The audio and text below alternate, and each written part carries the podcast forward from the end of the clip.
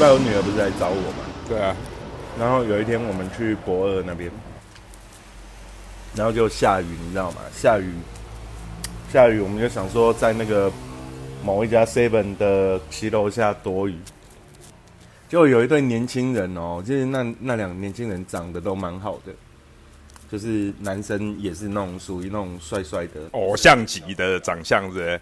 对，也没有到偶像了，但算长得不错的，然后就瘦瘦高高的，然后两个人呢手牵手，在暴雨中漫步，然后真的全身都湿的，暴雨哦，对啊，两个人的那天就是下暴雨啊，所以我们才在那边躲雨，然后两个人还是面带微笑，他们他们是穿雨衣在雨中吗？还是就是淋雨？没有就淋雨，然后唯一唯一不搭的就是手上提了一个白色的塑胶袋，可能是买完什么东西要走回旅社吧，然后他就觉得哦，看好浪漫哦。哦，所以你看到的时候是你们躲在骑楼下面，然后他们两个提着白色塑胶袋，没有在骑楼里面，他们就直接铺路在暴雨下，这样。对啊，很浪漫啊！然后一边走一边笑，妈呀，一边走走一边笑，嗯，就是那种很愉悦、很享受的感觉，好厉害哦！我来想说，我年轻的时候没有浪漫成这样子。很浪漫啊！但是其实你想啊，那是高雄之前缺水的时候，也都基本不太下雨啊，是突然今年持续了，下了一个多星期吧，对啊，高雄的雨季终于遇上雨季了。不然我印象我待在高雄很久，喜欢它就是因为第一个它不潮湿，然后再来就是它不太下雨。不太爱下雨的高雄，对对对，它顶多就是下一下，快速的，它不会就是通常都是西北雨，要不然就是喷两下然后就不见了。对。那我最近有点怀念台北，我那天还在想说啊，干好想想想说要不要搬回去台北住，怀念台北，想念台北，不知道为什么，想念那种城市中心，然后走路的感觉，然后也想念那种可能可以住在幻想自己可以住在市郊啊，比如说住在住在那种阳明山半山腰的老公寓啊，或者是大家以为很贵的天母边边角角的老公寓啊，然后出门又可以很接近市区，然后回家又可以很清幽，这样。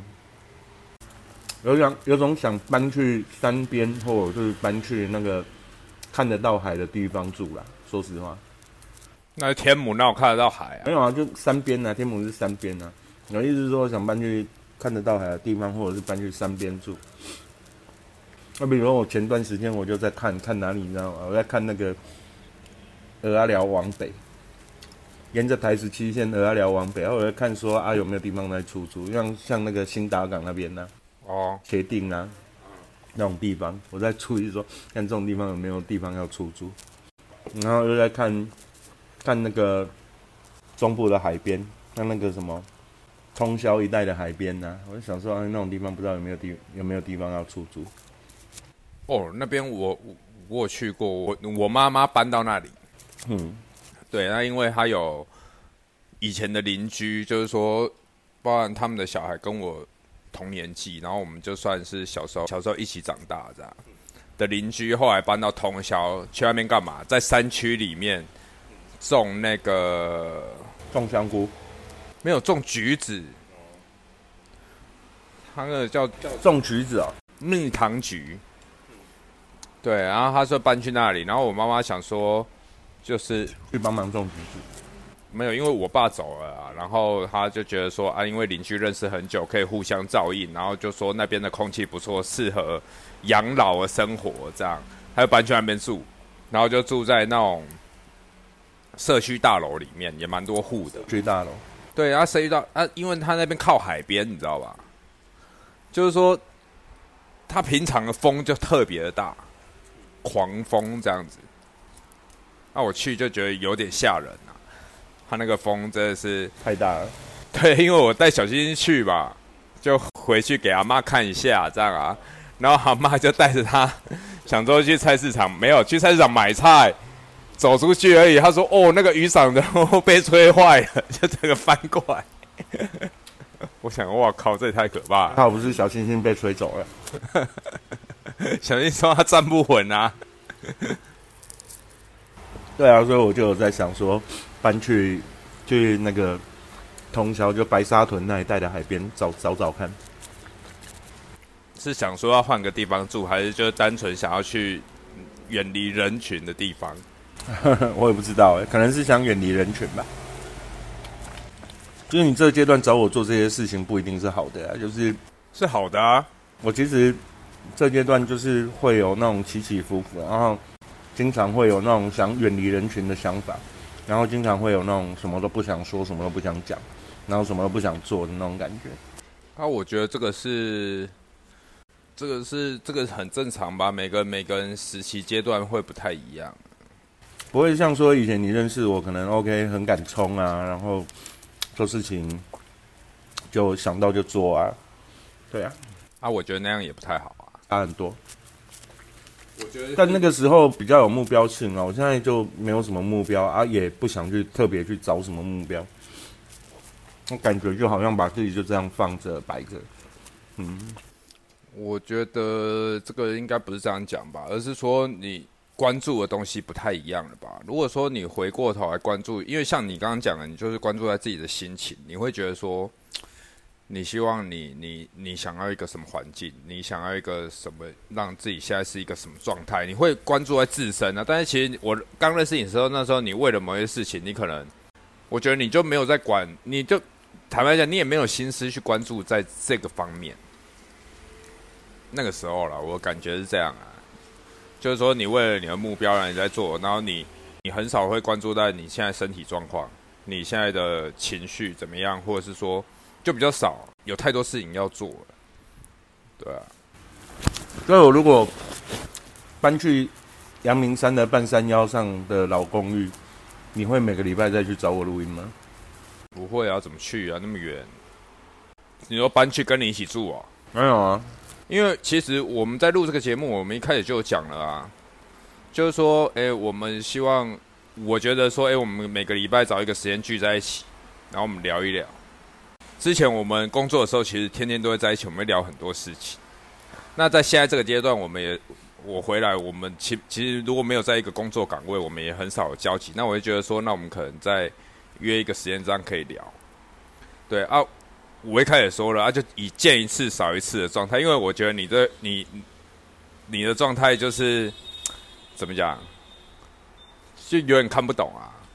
但其实看我依依我啦，依我来说，我会觉得有点看不懂啊。就现在这样，怎么说？怎么说有点看不懂？就像你讲的啊，你就我们那时候在工作的时候，我认识你不是这样子啊，做事情包含什么不会这样。就是说，呃，你可能会受情绪影响很多，对。那我觉得无可厚非，每个人就像我一开始，我会跟你讲到跟自己相处这件事情。跟自己相处，它有心理跟生理嘛。心理的状态，为什么有人会说去算命，会去看流年，会去看什么？因为你的心理状态一定会受到，好，我们讲，如果星座人会受到星星的影响，会受到这个环境的影响，会受到你自己本身。机体的影响，就是说，好，我们身体在哪个年纪或者怎么样？我讲了，那如果说那这样快接近更年期了，靠腰，那你你在这间快接近这个状态的时候，会不会有有这样子的想法？很难讲啊，因为我也没经历过。我可能更年期吧。然后再第二个就是，好，你已经过四十岁了，你的人生状态会在四十岁以前跟四十岁以后，你会有一个明显的变化，对不对？那这个也会影响啊，对啊。你会觉得说会不会力不从心？会不会觉得说你做事情跟以前考虑的点又又不太一样？所以他没有什么，我觉得你去哪，我我觉得都没有什么，只是说你要考虑。像我前几天才去那个书店，然后我翻到一本书，哦，这个这个东西是讲，它是讲人类图。那这个是在我年初的时候。我亲弟弟他又跟我提到一次，因为我过年我们会见面，他要刚才跟我提到，他之前就说他有在研究这个东西，他就让我算，但是我没有当一回事嘛，我就算一下，然后这个东西出来，我就没有当一回事。他年初的时候他跟我讲一次，坦白讲我也没有深入研究，但是他就是说他把人分为几种，就是什么大概五种类型，生产者、你知道这东西吗？听过而已，我没有特别去追追踪它的内容。我听到人类图，我甚至不知道他在讲什么。反正讲到人类图啊，它其实上就是说，它透过几种统计学，因为因为其实星座它也算一种统计学，易经或者是说紫微斗数，它都是统计学，它把这些东西融合在一起。所以人类图是那个西方的学说还是东方的学说？不知道哎，是属于现代的哎，它等于是说它在这样有现代的融合性嘛？还没有偏中西吗？还是它还是其实有加入了新？它会加入了一些，就是呃，它会把人分分成，就是说，跟你的器官，然后它器官各相相对应的一些，它它里面有有几个特殊的东西，就是它会讲到通道，嗯，就是说通道就等于你你有哪一些天赋，或者是你是属于怎么样思考的人。他会去这样子去看，就是说你是属于怎么样思考的人，你适合怎么样思考，或者是你适合怎么样做什么样类型的。像我的部分，我特别去看啊，我我的部分就是生产者。他说生产者是在这个人类里面的话的统计出来，他占的比例是最多，大概有三十七趴。嗯，生产者，生产者。那生产者的部分，他他就有解释，他说：“哎，你可能会在。”哦，还有他有讲的很细哦，他有讲的有的也蛮好笑，就是你可能会在洗澡的时候，然后会哼着歌啊，或者怎么样，会做出类似的举动啊。那你会吗？小时候会啊。早的时候会唱歌吗？现在？现在现在现在还好。那你就不是生产者了。但是他是说你会有这样子的举动，有的人是想都不会想嘛，对不对？你说你曾经你可能会有这样子的举动，那他生产者里面他还会有他他会有几个几个部分。就是他会看你的通道，然后你是属于什么类型的人，他有分什么情绪型权威、荐股型权威。然后我我大概上礼拜吧，我特别去翻了一本书，然后我直接仔细看那个情绪型权威是什么，想说，哎，情绪型权威听起来很像很厉害这样。然后我就看了它的内容，它的内容其实在讲说，情绪型权威的人，你的情绪是莫名其妙没来由的。就是说，你的情绪会突然，假设你一睡起来醒着的时候，你会觉得情绪特别低落，但这个是没有理由的，或者是觉得情绪特别高涨，对，这是没有理由的。那他他会告诉你说，你就会要花很多时间跟自己的情绪处于平衡的状态，因为你会搞不清楚你现在属于什么状态。他里面给的建议就是说，你在做任何决定的时候，你可能要经过让自己冷静了好几个小时，甚至要好几个月，甚至好几天。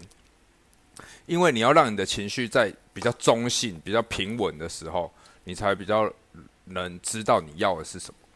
对他大概是这样子意思啊，就是说有可能他就举例，他说有可能你在跟朋友讲话讲一讲，啊，其实你情绪属于比较高的部分，朋友对你提出邀约，你说好啊，来啊，走啊，但是可能或者约在哪一天，但是可能过你回家以后，然后当你的情绪恢恢复到中性的时候，你就后悔，他说？看，算了，不要去。为什么会这样？那就是当下你的情绪水比较高涨，或者说你情绪比较低落的时候，听到什么你都觉得提不起劲，然后不要啊，啊不，这不要好了，就直接否决。但你回去的时候后悔了，就是说，哎，那很像是一个不错的体验或不错的机会这样。所以他其实我在里面看这个，他会告诉你说，哎，你其实是属于这样类型的人。那你在做重大决定的时候。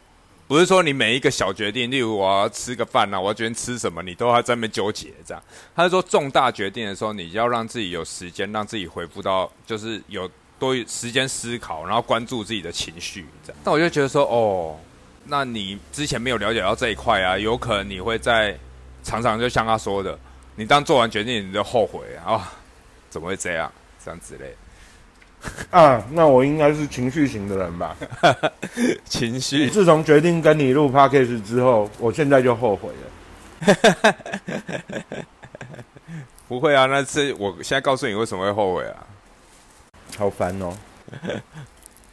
不会啦，这种东西你仔细你要仔细去想想啊，而不是说你情绪低的时候你后悔，情绪高的时候你又觉得啊不然来啊就是怎样啊就是。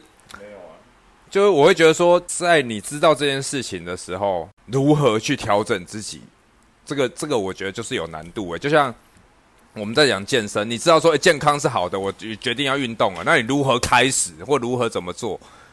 这个就会需要时间啊，或去学习啊，或者什么，就等于是说，他不是说哦，我知道，我就傻傻直接冲去这样，或者说你在做的时候又往错误的方向在做，你等于是说你你一开始要先学习适应，然后找到一个正确适合自己的这样，所以每个人都不一样啊。那我来就是以见一次少一次的心态，我就会觉得说，那我每次来跟你见面都是有意义的啊、哇，好优秀哦，妈呀！优秀个屁呀、你不能每天都在讲干话，然后每天都在那边糜烂，现在已经成为一个优秀的人生导师了。这哪有什么人生导师，就针对你而已啊，是不是？想说你要躲起来，我也躲很久了啊、你有躲吗？我躲啊，我躲蛮久的。真的吗？你有躲？没有，我是因为我自己目前这个阶段没有去下什么目标，也没有特别的一定什么要做的、啊。我觉得没有目标或没有想法不是坏事。其实你就重新回归去思考一下，人生是为了什么啊？就想去学木工啊，很像很屌哎、很无聊吧？突然想去学木工，学木工我觉得不错啊。想去学木工，然后自己自己做一个那个 orange 哦，连打摊子，对啊，你要想那个很复杂，你要打后面还有一个酒架，摆满了威士忌，对不对？然后那个酒架你要学木工，然后自己弄一个。对啊，一般人可能不会帮你做，然后就会想说，嗯，来去学一下木工好了。那最近又想说来去买书，然后回来看那个木工该怎么做，那个卡榫结构该怎么做，不错啊。也想要有一个厨房，然后可以去尝试一些不同的料理方式啊。哎呀、那个可能是我现在内心里面觉得嗯会感兴趣的事情。因为之前我们聊，我会找你做这件事，我我是真的包含健身，包含来找你录 podcast，其实我都是让自己想了将近半年左右，就是我让自己沉淀下来啊，不是说我在冲动的情况下跟你讲说我要做这件事，然后会有后悔，其实没有哎、就是我一直跟你录到现在的话，我我一直知道自己在干嘛。当然中间会有就是延后上传啊，或者是稍微稍微慢一点点啊，稍微慢慢个一天两天这样，但是其实都一直有在把这个进度做到。那我觉得这个这个其实就是算一个记录啦，对啊，记录你现在状态啊，因为可能在一年过后你回来看自己的状态，我相信每个人如果有，因为我我是没有写日记的习惯，我也没有啊，对啊，所以其实它是变成说是一种记录，它就像周记的方式在做记录。我们在当兵吧，写举光日记簿。对啊，举光部啊，而且我当兵的时候是正战的，我都是专门在管举光部的，我都要收集啊，然后发下去啊。对，所以我大概知道这种状况啊。对啊，那有长期在做这样子的事情，我觉得你说你会想要耍废啊，想要休息啊，想要什么都不管啊，我觉得这一定会有啊，这是一个状态，但是这状态会可能持续。就是自己稍微关注一下会持续多久啊？对，嗯，持续了蛮久了没。我还是搬去山边住了。那一天，那一天看到那个甲仙甲仙那边有那种独栋的房子，才租六千块。哎、你不是说你家里有一块地，没有啊，不很好听。有一个房子可以住，可以啊，当然有房子可以住啊。啊，你没有想过要搬回去？也有想啊，在那里你就可以弄木工了、哎那里也有厨房啊、人会爱上流浪这件事情不是没有原因的。没有啊，因为我看人类图，它里面有讲到一个人生的人生的使命。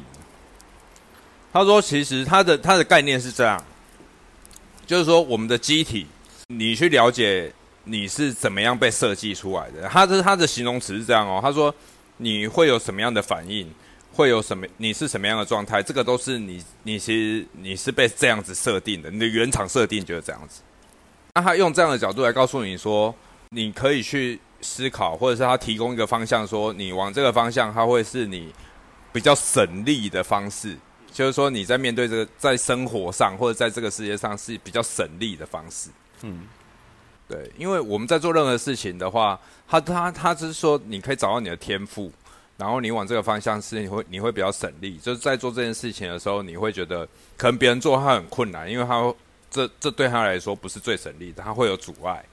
但可能他对你来说，当然相对省力，一定要对比较起来的话，相对比较省力。然后他会是你的使命。那你的天赋是什么？他就说，他里面有讲到，就是说我是属于，他说我的特性，他说我是属于隐士那一种，就是说我会比较需要多一点自己独处的空间，那就会连接到一开始讲的，我是生产者，我在做任何决定的时候，我需要自己独立，让自己冷静下来。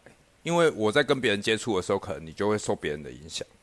那你自己在单独一个空间里面的话，你会让自己的情绪慢慢的回到一个中性的状态。他说情绪高跟低没有好或不好哦。他说那个就是一个状态，你的设定就是这样，它没有好坏之分。那只是说，当你回到一个中性的状态的时候，你在一个比较平稳的状态的时候，然后你再去思考这件事情对你的意义，或者是你想不想要。他说：“想不想要，可能会情绪型权威，就是你会受到情绪的影响嘛？对啊，很多人不知道为什么啊，包含我自己，我没有接触到人类图，我也不知道为什么。就有时候你的情绪就会莫名的，就会觉得，哎，这种事情很像可以，但是你当下你又觉得什么都怎么都不想碰，什么都不想管。会这样哦？会啊，我也会啊。”真的，在大陆跟我工作，我就是那个状态啊。没有啊，那你在大陆工作的时候，你天天都在摆烂呢。我就是那个状态呗，就是天天都在摆烂呢，天天就会闪呐，遇到事情就一直闪呐。以我现在的理解啦，我会把它总结为那个就是你的设定就是这样子嘛。因为为什么我我之前几集我会提到，就是知道怎么跟自己相处，因为跟自己相处其实不容易耶。你要了解到自己，或者是跟自己。知道为什么会这样子，其实要花蛮长的时间去观察，甚至你要透过去学习到一些知识，学习一些知识啊，是上上面还是下面？没有啊，你去看人类图什么什么上面下面，下面不是已经冷感了吗？你要学什么？就是讲这些。当然，我会去健身，我也是觉得说，因为你你要更好的体验，你这个机体本身就会影响到你的情绪啊。那你的情绪就会影响到你的体验呢？假设你没有动力，或者是你做起来力不从心，那这件事情是不是它可能是你想做的一件事，做起来力不从心，然后你又你又没有运动的习惯，它会影响到你在体验这件事情上面的。我觉得说，那这个身体的部分就是要做调整，然后包含心理的部分，我们是慢慢的去做学习这样。那他就讲啊，说我会需要自己独处的空间，它属于比较隐士的，就是可能我会。像隐隐士这样躲起来，嗯，躲起来自己沉淀，然后沉淀一段时间之后出来，你才会有能量，因为他也会讲到能量的部分，就是说你在人跟人相处的时候，其实就是在消耗的消耗能量啊。对啊，对。那你要怎么恢复能量？他就是说，你就是让自己独处啊，多一点自己独处的时间啊。我看我的是这样的状态，那我觉得很有道理啊。有的时候我在一段。社交关系里面，我会诶，可能有一阵子我们会常碰面，常常怎样？但是到一段阵子以后，你会觉得有点力不从心，或者觉得想要一个人静一静的时候，我觉得我一直会有这样的状态，就会消失。有可能有一天也会遇到你消失的时候。不会啊，做这件事情不会啊。这件事情就假设我们是一个礼拜见一次，如果天天的话，我可能就会觉得很有点累。他的意思是说，你需要自己一个人独处的空间恢复能量。但你如果没有恢复能量的话，你就是一样是可以，只是说你在很多时候你可能会有没有办法控制自己的情绪，这样会没有办法做决定啊。坦白讲，就是说你还是会受到这个设定的影响啊，就会觉得说很神奇。所以最近都研究人类图啊？没有啦，我是刚好，我不是说我前几天刚好翻到那本书吗？对啊，然后我就再看一下啊，但是我不会特别去，就是说我你看到了，然后你就会稍微把它记住，然后你就会去思考嘛，不会特别去研究它，没有特别研究，就是你看到这段话，然后你去解读这段话，就是我是在这个解读的过程，因为还是要内化啊，因为他讲的，我觉得，我觉得看书一句话，每个人理解不一样啊。对啊，什么东西这最近竟然还开始看书了嘞？哦，其实我我阅读障碍，真的吗？而且我还有文字表达障碍。有的时候我在我看你 FB，然后你会写一大篇，有没有？这种我就觉得我写不出来，因为我思绪我想写，我思绪会太很跳跃，我没有办法好好的用文字表达一件事。没事啊，我现在也很糟啊，我现在连语言表达都是障碍。语言表达不会啊？你看我多久没有写东西了？然后我现在觉得我跟我连语言表达都是障碍。我发现我现在很难跟跟人沟通。对啊，自己也没有什么想法。不会啊，然后好像每件有一些事情好像做的还不错，但又不是自己的满足的状态。那个时候你有问我，就是说。哎，就是说可能要健身，然后调整一下。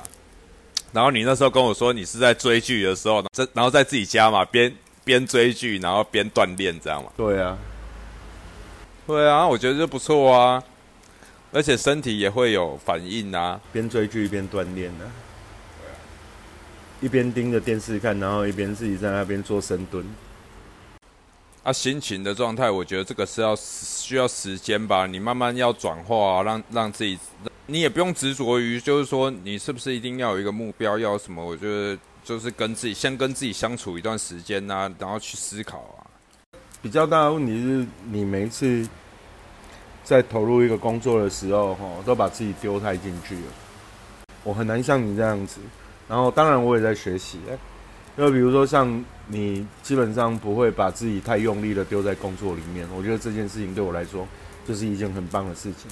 又到这个阶段、这个年纪，我其实突然想学好这件事情，就是干可以像你们这样，不要那么用力的把自己丢在工作里面。我觉得那个是因为有时候，有时候那种用力其实不尽然对你自己本身是好的事情。对啊，所以最近有尝试着学习一下。就是第一件事情，就是工作工作的时候不要那么用力。之前不是有聊到吗？就是说我们尽量去回说，为什么你会对工作有这样子的态度？然后再来的话，我我们再去想，这个态度是你自己觉得这样是对的，还是说别人灌输给？那样跟打电动差不多啊！你可以解决一个问题，你就觉得干超爽的。啊，对啊，很多线上游戏不就是这样子设计吗？它的设计其实就是在你的一个角色养成，你在。一个一些很平凡的状态里面，然后去做一个建构，做一个进步，这样。哦，我觉得跟打电动很像是你在面对工作的时候，可能像你自己有这样的感觉，就是你本身的你本身面对工作就是会有这样的状态。可能就是这个电动最近感觉就是这个电动玩腻了，玩腻了，对我来说感觉有点无趣了。没有啦，也不是无趣啦，对啊，自己其实状态也蛮多的，特别是像我之前讲的，当你人到了中年之后，其实你会有同时有很多不同的身份卡在那里，都是必须要去，比如说 OK，都有相应的必须要去支付的责任呐，然后那个时候你的状态就会变得更多元一点，那有时候这种地方就会卡住嘛。比如，OK，你可能回家当一个儿子，然后跟你在你儿子面前当一个爸爸，然后跟你可能在工作上需要有新的、不同的尝试跟表现。另外一个事情就是说，因为你从年轻的时候你做什么事情，因为还很空嘛，所以很多东西会丢进来，你会很快速的去学习。而当你到一定年纪的时候，其实有一些东西开始有一些你自己的观点啊，或者是固化。那你有察觉，你又想去打破它，打破它，你又希望它能够一直被打开，就有很多思维，其实在这个阶段里面同时在呈现。也许这个阶段对我来说是一个，更多的是一个休息的状态吧。就你比如说，像我前段时间我也察觉一件事情啊，就是你可能二十五岁以前，你花了很多时间，很努力在学习很多事情。然后你从二十五岁一直到三十五岁，甚至到四十岁的中间的过程，你可能在很努力的工作，或者很努力的去冲刺一些什么，或者去实践一些什么。然后其实你一直在输出，中间你的输入其实相对比较起来是少的。然后加上自己对于工作的状态是很投入的，其实就会输入太少。你输出的东西永远是大过于你的输入的。你的输入可能会来自于经验，来自于历程当中的事件，所以相对对于学习或对于另外的知识的输入这件事情就是少的。然后有一天你会发现自己好像很多东西被烧空了，然后那种烧空了，你又会觉得很。怎么样呢？不甘愿，就你不会是一个这样就被烧空的人吧？然后你会开始更努力的学习。所以这个阶段其实对我来说，也许我最想做的事情就是有一个不用太思考的工作，可以维持生活，然后好好的去读那些我想读的书。那我最近书其实看的蛮勤的，除了上个礼拜被我女儿耽误我的学习之外。没有，那个也是陪你女儿，也是一种学习呀。上礼拜都被她耽误。怎么陪女儿也是一种学习？对啊，上礼拜我变胖了。其实你在讲了这个啊，又让我想到我那时候，我我那一天在翻那一本书。不行，你现在你这个要留下一集讲了。你没有下一集呀？没有，你超时了。我觉得翻到那个还没超时，我觉得翻到，我觉得以后录一集就只要录二十五分钟就好了。你让我讲完，我就看到那个人类图，我就是不想让你讲。他，你可不可以先不要讲这个问题？不是啊，就你为什么一定要讲人类图？你在讲人类图是你刚刚你刚刚讲的那一段啊啊！我就觉得说，你刚刚讲那一段让我突然感觉想要那句话，就是我在翻那本书很多页，但是我是看着目录，我是看着目录看到跟我有关的，因为你才会去看。对，然后我就翻到那一页，然后我去看那个部分，然后它里面就讲到。就是说，我的部分，它是它形容是这样哦，就是不不善交际的外向者。哦，这样很像很很矛盾，对不对？不善交际，然后你又是外向者，一点都不矛盾呢。怎么说？因为我我从认识你，你就是一个不善交际的外貌外向者啊。因 为我自己没有办法理解啊，所以我会跟你聊这件事情，是说，哎，透过你认识我，你理解我的。角度，你来怎么样解读这件事？这句话不用解读啊，你就回家找镜子就好了呀。干，对啊，你你看，你像你像你像，比如说，好，我们就这样打个比方说，你在很多人面前，从你的声音，从你的外形，从你每一次看到人的笑容，大家都会觉得你是个外向、和蔼可亲的人。但重点是，比如说我们在大陆的时候。其实很少人真正跟你交心，对啊，所以你就是就你呀，你就是一个，对啊，不善交际的外向者啊，所以就是你可能会迎合，你可能会讨好，你可能会在某一些下属面前会有一些权威，但实际上每一个跟你接触的人，我觉得你在大陆的时候，其实很少跟你真正真正深入交往的。所以你对于不善，你对于交际这件事情，你会觉得是深入交往？呃，我觉得交际这件事情，它本来就不应该流于表面，就很像说你去参加一个宴会，然后你逢人就跟人家交换名片，你交换了一百张名片有什么用？人家回家你就算打电话给他，人家也不记得你是谁呀。但重点是你能不能在那个场合里面选择一个到两个。然后跟他可以有更深入交往，那这个才对你才是会更有，就是你你这个交际才算是有效的社交啦。不然其实大家都在做无效社交啊。你你今天出去，你比如说 OK，你跟一百个人当下的现场都觉得哦很很热络，看到你都觉得哦很好很好很好。可是实际上最后谁对你留下印象，或者是谁谁跟你之间有更多的交流跟互动，其实很少。对啊，这种很少的前提之下，那你会想，有一天当你稍微老一点之后啊，你会觉得，看啊，好像曾经看起来大家都不错，但实际上，我可能再次去找你的时候，或者是想跟你交流一些什么的时候，你对我这个人是没印象的。那请问你这个社交是有用的吗？可是我觉得很可怕的一点是，不善交际这件事情。如果说他是，他是说，其实你的你的。原厂设定，你的设、你的设计、你的设计就是这样子。那是不是我就是应该要对我来理解了？如果说他就觉得说你，他就已经讲出来，你可能就是这类型的人，就是一个不善交际的外向者。在我理解，我会觉得说，那我是不是就要去接受他？还是说你要去改变他？没有啊，你你要接受，你要接受，这是一定的啊。就是你要所有的改变，你一定都是先接受。哦，对我就是这样子啊。那不然你根本就没有办法改变呐。是的，对啊。那第二件事情是另外一个角度是，那你要去思考说，如果如果你想要改变，当你接受了你想要改变，那你得先要有什么东西，或者先做些什么，你才有可能改变呢？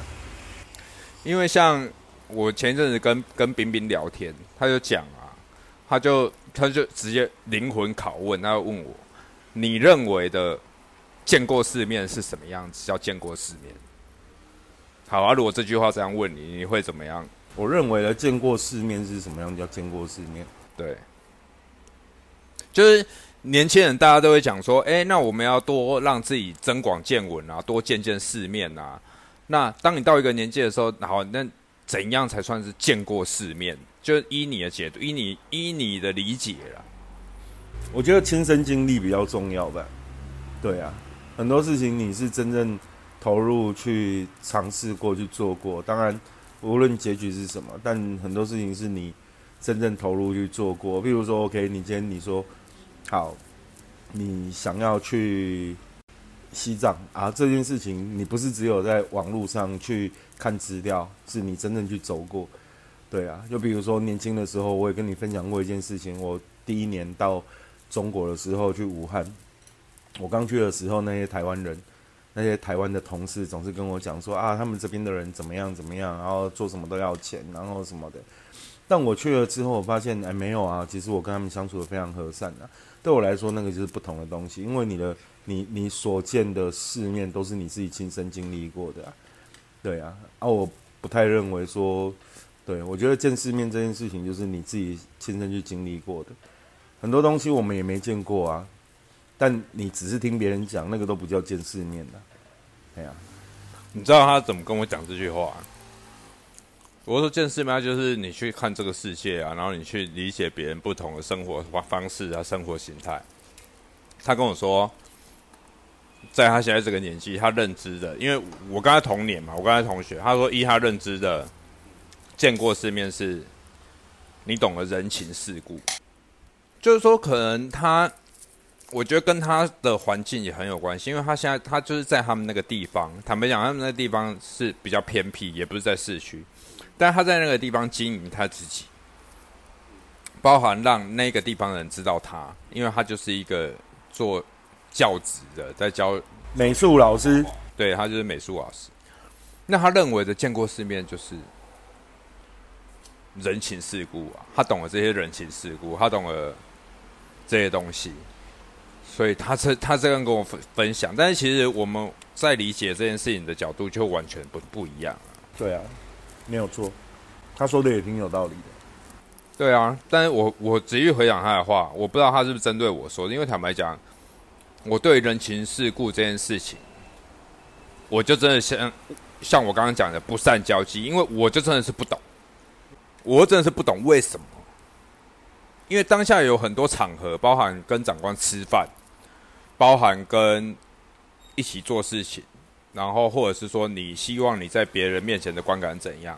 对于这件事情，我觉得我很弱诶，我没有办法去理解，或者是像有些人很快速，他就知道他应该要怎么做。不会啊，你这样也很好啊，不用去讨好谁啊。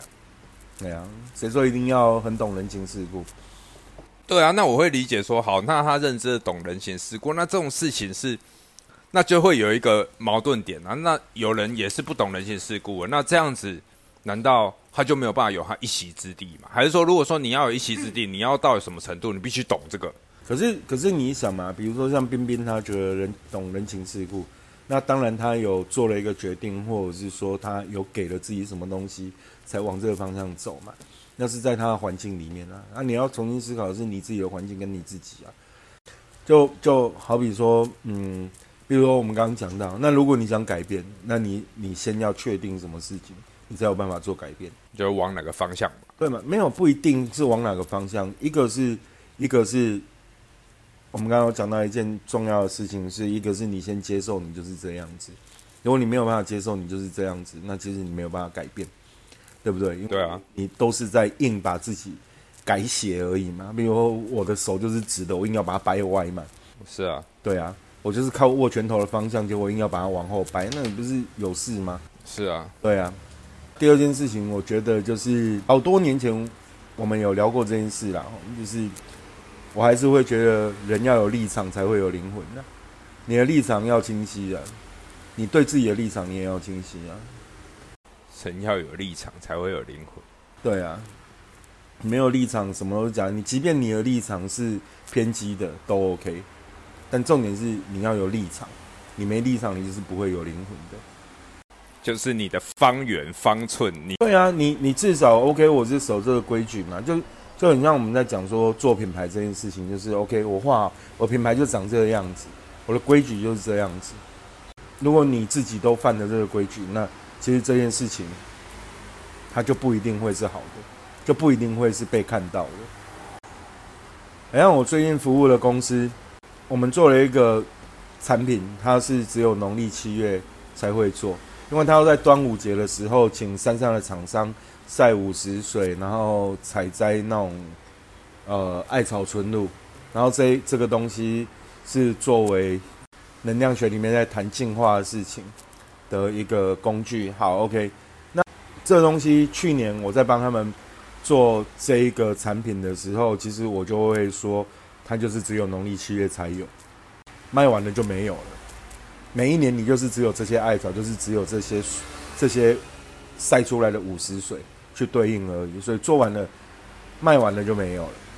但有时候，比如说有时候站在经营者，他可能会觉得说，嗯，那我们有没有办法？就比如说卖得好，那有没有可能再增加？站在我的立场，我就会认为说，以品牌的立场来说。以品牌的立场，规矩就在那里。这件事情就是不能逾越，你就是让它每一年都产生一次就好了。你一年就做那么多，你不要去找其他的方式来取代它。它就是每一年，在这个品牌里面，它每一年都会在端午节的时候会有这个仪式，会在农历七月的时候开始销售。那这个就会是变成是一个品牌的立场所在。好啊，所以老七，我问你，嗯，因为为什么要录 podcast？想开一家 Olenda，你要开一家怎样的 Olenda？嗯，我想开一个规矩很多的 Olenda，有立场的 Olenda 吧。哦，我们现在来讨论立场嘛？什么立场？什么立场哦？比如说，我们讲过很多种不同的 Olenda，我到现在我最想做的是。威士忌枪，就是应该是说有威士忌跟跟 o l e n 搭配的 o l e n 达，然后可能会是目前为止我最想做的。然后如果再加上第三个品相 o l e n 达加威士忌，然后再加我可能最想加的就是可移动性。没有，那应该是这样子说，就是说。如果说你是以威士忌强，你现在最想做了，那应该是所有的我们的食材产品就是来搭配威士忌，是吧？你的规矩是不是这样？立场是 o l e n 打，就是 o l e n 就是 o l e n 我可以想办法让 o l e n 好吃，但我会告诉你哪一个 o l e n 配哪一支威士忌。啊，这是不是就我刚刚讲的意思？就是说你今天是做出来的。食物它主要的话就是它要怎么样搭配威士忌嘛，就思考的逻辑嘛。不，不是用食物来搭配威士忌。我跟你思考的逻辑不同的是，威士忌怎么搭配 o r e n 不是 o r e n 怎么搭配威士忌，你懂吗？这是主角不一样。食物怎么搭配威士忌，食物就变配角。哦，所以主角还是食物？对，主主角是食物。威士忌怎么搭配食物？就比如说，你吃一颗蛋丸，你吃一颗蛋丸，然后这颗蛋丸，你不管我用什么汤，用用什么材料去做出来的，对不对？那你吃它的时候，你要先感觉到蛋丸的味道。然后威士忌不搭，换一支。哦，是这样。对，不是我喝一杯酒，然后我再决定说啊，我要吃蛋丸，还是要吃 Olen，还是要吃格雷菜更？不是，而是因为你先看到想吃什么，先吃了以后，你吃了，然后我们来决定哦，配哪一支威士忌。然后如果你觉得不合，没关系，威士忌滚，换一支。所以立场是 Olen。那规矩呢？规矩规矩哦。